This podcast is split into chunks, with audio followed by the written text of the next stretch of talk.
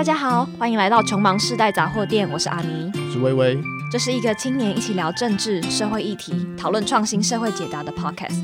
我们想要的是生活，而不只是生存。今天我们要谈的主题是：不工作就拿钱可以吗？在疫情期间，冲击全球的热门政策，基本收入到底是什么？这是节目的第一集，想先聊聊为什么会做这个节目。嗯，我们取名叫“穷忙世代”，原因就是因为我们是一个诞生在穷忙时代的年轻人，遇到很多蛮无力的社会现实，像是除非你中头彩，不然你这辈子可能都买不起房啊。然后工作其实普遍都是蛮低薪的状况，北漂租的房租贵到吓死。穷忙其实我觉得是这个世代一个很写实的注脚。我们想透过这个节目汇聚一些朋友来一起聊聊天，聊聊属于年轻人的社会现实到底是什么，然后一起改变这种很无力的状况。有点像是想在困境中发出一点声音。嗯，讲到无力感的话，像让我想到一个之前有过的梗图分析，就是那个图是一个外国帅哥，他是一个手比赞的动作，然后上面会有搭配文字写着“我就烂”这样子。然后我觉得这种这种图片就会在现代的年轻人文化里面非常盛行，因为就是反正有点像是。呃，我碰到一个麻烦，然后我也不想面对，我也不想处理，反正我就回答一个态度，就是我就是烂这样子。我觉得其实是，嗯，这种梗图其实算是蛮无力感一个真实的写照。然后，但我觉得面对这个现象，有另外一股力量出来表达，是我们想说，可能年轻人受够了。就我觉得，从太阳花运动啊，到今年年初的大选，可以看到越来越多年轻人走上街头参与政治，想要重新掌握主动权。嗯，就是除了说，呃，我就是烂以外，我们还可以做一些什么？那我们既然都成立这个节目了，有没有一些核心想要讨论的东西？嗯，我觉得可以跟大家介绍一下这个节目背后的这个团队。然后简单来说，就是我们是一群在推广基本收入政策的一群年轻人。那想跟大家一起来讨论，说到底发钱能不能很直接去解决社会问题？我觉得，我觉得这里其实有一点耸动。然后一开始为什么会想做啊？其实蛮回应到我们刚前面提到无力感跟亡国感的焦虑，诶。就台湾在吵很多问题啊，像是低薪啊、劳资不平等啊、贫富不差差距这些，其实都是每年都越来越严重。那我们就在想说，有没有什么比较制度性的方案可以改善这个问题？那我们那时候就是发现了，基本收入算是一个很有潜力的政策，虽然很粗暴，但也很直接。哦，要要怎么样说？就是它背后的逻辑是什么？就发钱解决社会问题，它概念比较很像是举个例子好了。就比如说台湾劳动环境这么差，劳工都不敢反抗，那你就给劳工更稳定的钱啊，这样他说话就更有底气，敢跟老板抗衡了。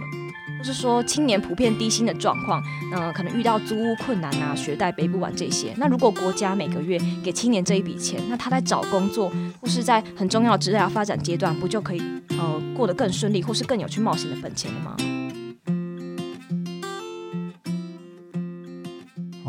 好像可以跟观众快速介绍一下基本收入，因为我其实是新进的志工，我大概知道协会大方向在做些什么，但其实很多细节我都也得想着多了解一点，就想从听众的角度来多问一些问题。嗯，没问题。那基本收入它其实全名是呃 unconditional basic income，无条件的一笔基本资金。那我们等一下都可以简称叫它 UBI。简单来说，它是一个定期性的现金给付机制。也就是说，国家会定期无条件的发给每个人一笔资金，不需要经过任何的经济审查、工作审核。你不管有没有工作，你有多少资产，都可以获得这笔钱。那他希望做的事就是确保每个人都可以过上有尊严的基本生活。我觉得听到这边，可能大家应该会有蛮多问题想问的。那我就丢几个常见的大灾问给阿妮好了。好，来。哦，最常见的就是为什么要发给所有人？就发给所有人有效率吗？为什么基本收入要发给有钱人呢？就如果说基本收入就是要补助弱势的人的话，那发给有钱人不是就会有浪费还有有失这个原则的问题吗？这是最直观会碰感到奇怪的地方。嗯嗯，我觉得首先要理清的是，现在发给所有人的这个制度真的是比较有效率的吗？因为光是去判断到底谁是有需要的人这件事情。呃，像是社会福利制度所做的种种资格审查，公务员要跑的审核、公文作业，其实这些行政经费都是非常庞杂的。像是英国每年花在国民年金上就有八十亿的英镑都在行政支出啊，八十亿，我说我不知道有这么多哎。嗯，其实真的比你想象中多非常多。那另外，其实重点不是有钱人也拿到钱，而是透过这样的制度去促成财产合理的分配。因为基本收入的裁员主要来自于税收，财富重分配的过程啊，有钱人本来就会负担比较高的税，因此发给所有人感觉其实是没效率的事，但实际上它可以节省很多的行政支出，也不会发生富人还可以多拿钱的状况。哦，那我还有一个就蛮实际的问题，就是啊啊，我到底是可以拿到多少钱？我这样子有有点失礼。呃，诶，不会，就是这个问题，其实蛮多人都会很好奇的。理想的状况是，这笔钱可以让你不用担心基本生活费用。那我们之前有根据消费水准稍微试算一下，大概是一万到一万五左右，不会让你饿死。但如果你要过得很爽，应该还是蛮难的。所以基本上大家还是会保有工作动机啦。哦，啊啊，就一万也不能干嘛嘛？就是我在台北啊，我缴个房租，我起码就先缴到七八千块了吧？就我也不能干嘛。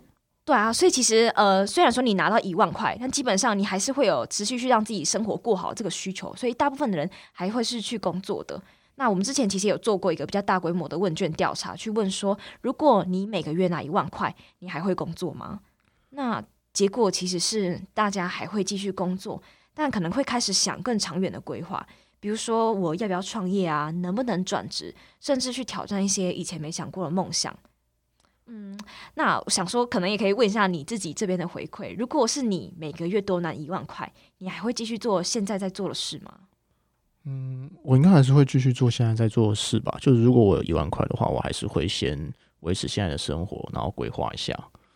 嗯，那多这笔钱呢，你会想多做些什么吗？就我会想要做一些，就是一些我觉得其实有意义，但是不见得赚得到大钱的事啊。就比如说职工服务啊。嗯，对对对，其实这其实是我们想激发大家去思考的事情，就是多了这笔钱保障你生活之后，你会不会想从事一些对你来说更有意义、更深刻的事情？我觉得这个理念基本上大家都会觉得蛮棒的吧，但就会有一个更大的问题，就是啊，我们实际上到底办不办到这件事？就是技术上到底有没有办法办到发给大家基本收入呢？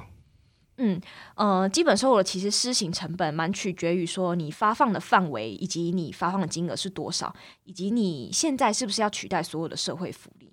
那它其实是一个蛮渐进的讨论过程。我们甚至可以从比较小的金额，比如说每个月呃三千到五千开始试行，看看大家和市场的反应，再做一些及时的调整。那大部分的钱其实基本上也是从财税来啦。那我国的税率其实长期是偏低的状况，相较于其他 OECD 国家，短少了将近一倍之多。所以台湾租税负担率甚至是比美国还有新加坡低非常多的。我们还有蛮多可以改善的空间，来达成筹措裁员的目标。好诶，其实我觉得就是这两个问题啊，我自己觉得都还蛮好的。然后很多类似的解答，我们都写过详尽的呃 Q&A，所以大家可以点开 Show Note 连接，我们把最常见的十大问题都放在里面。那好，想请大家去看看，然后甚至给我们一些 feedback。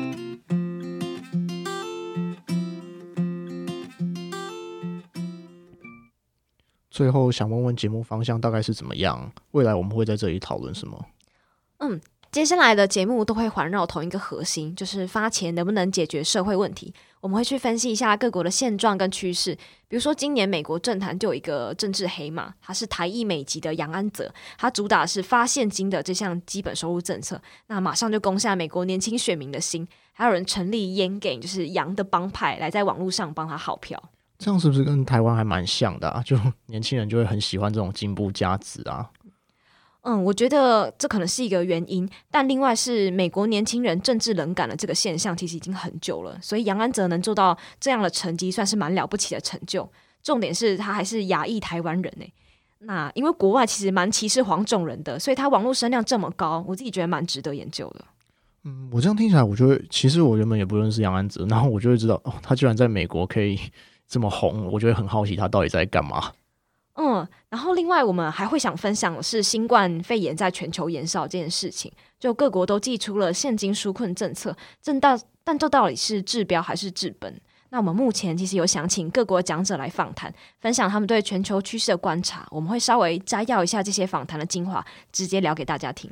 其实基本收入我觉得可以连接到很多议题上，能够访问到各界的观点，应该会蛮有收获的啦。而且每个国家都有不同的文化文化背景啊。我觉得要融合这些，是在进行倡议会更有效率。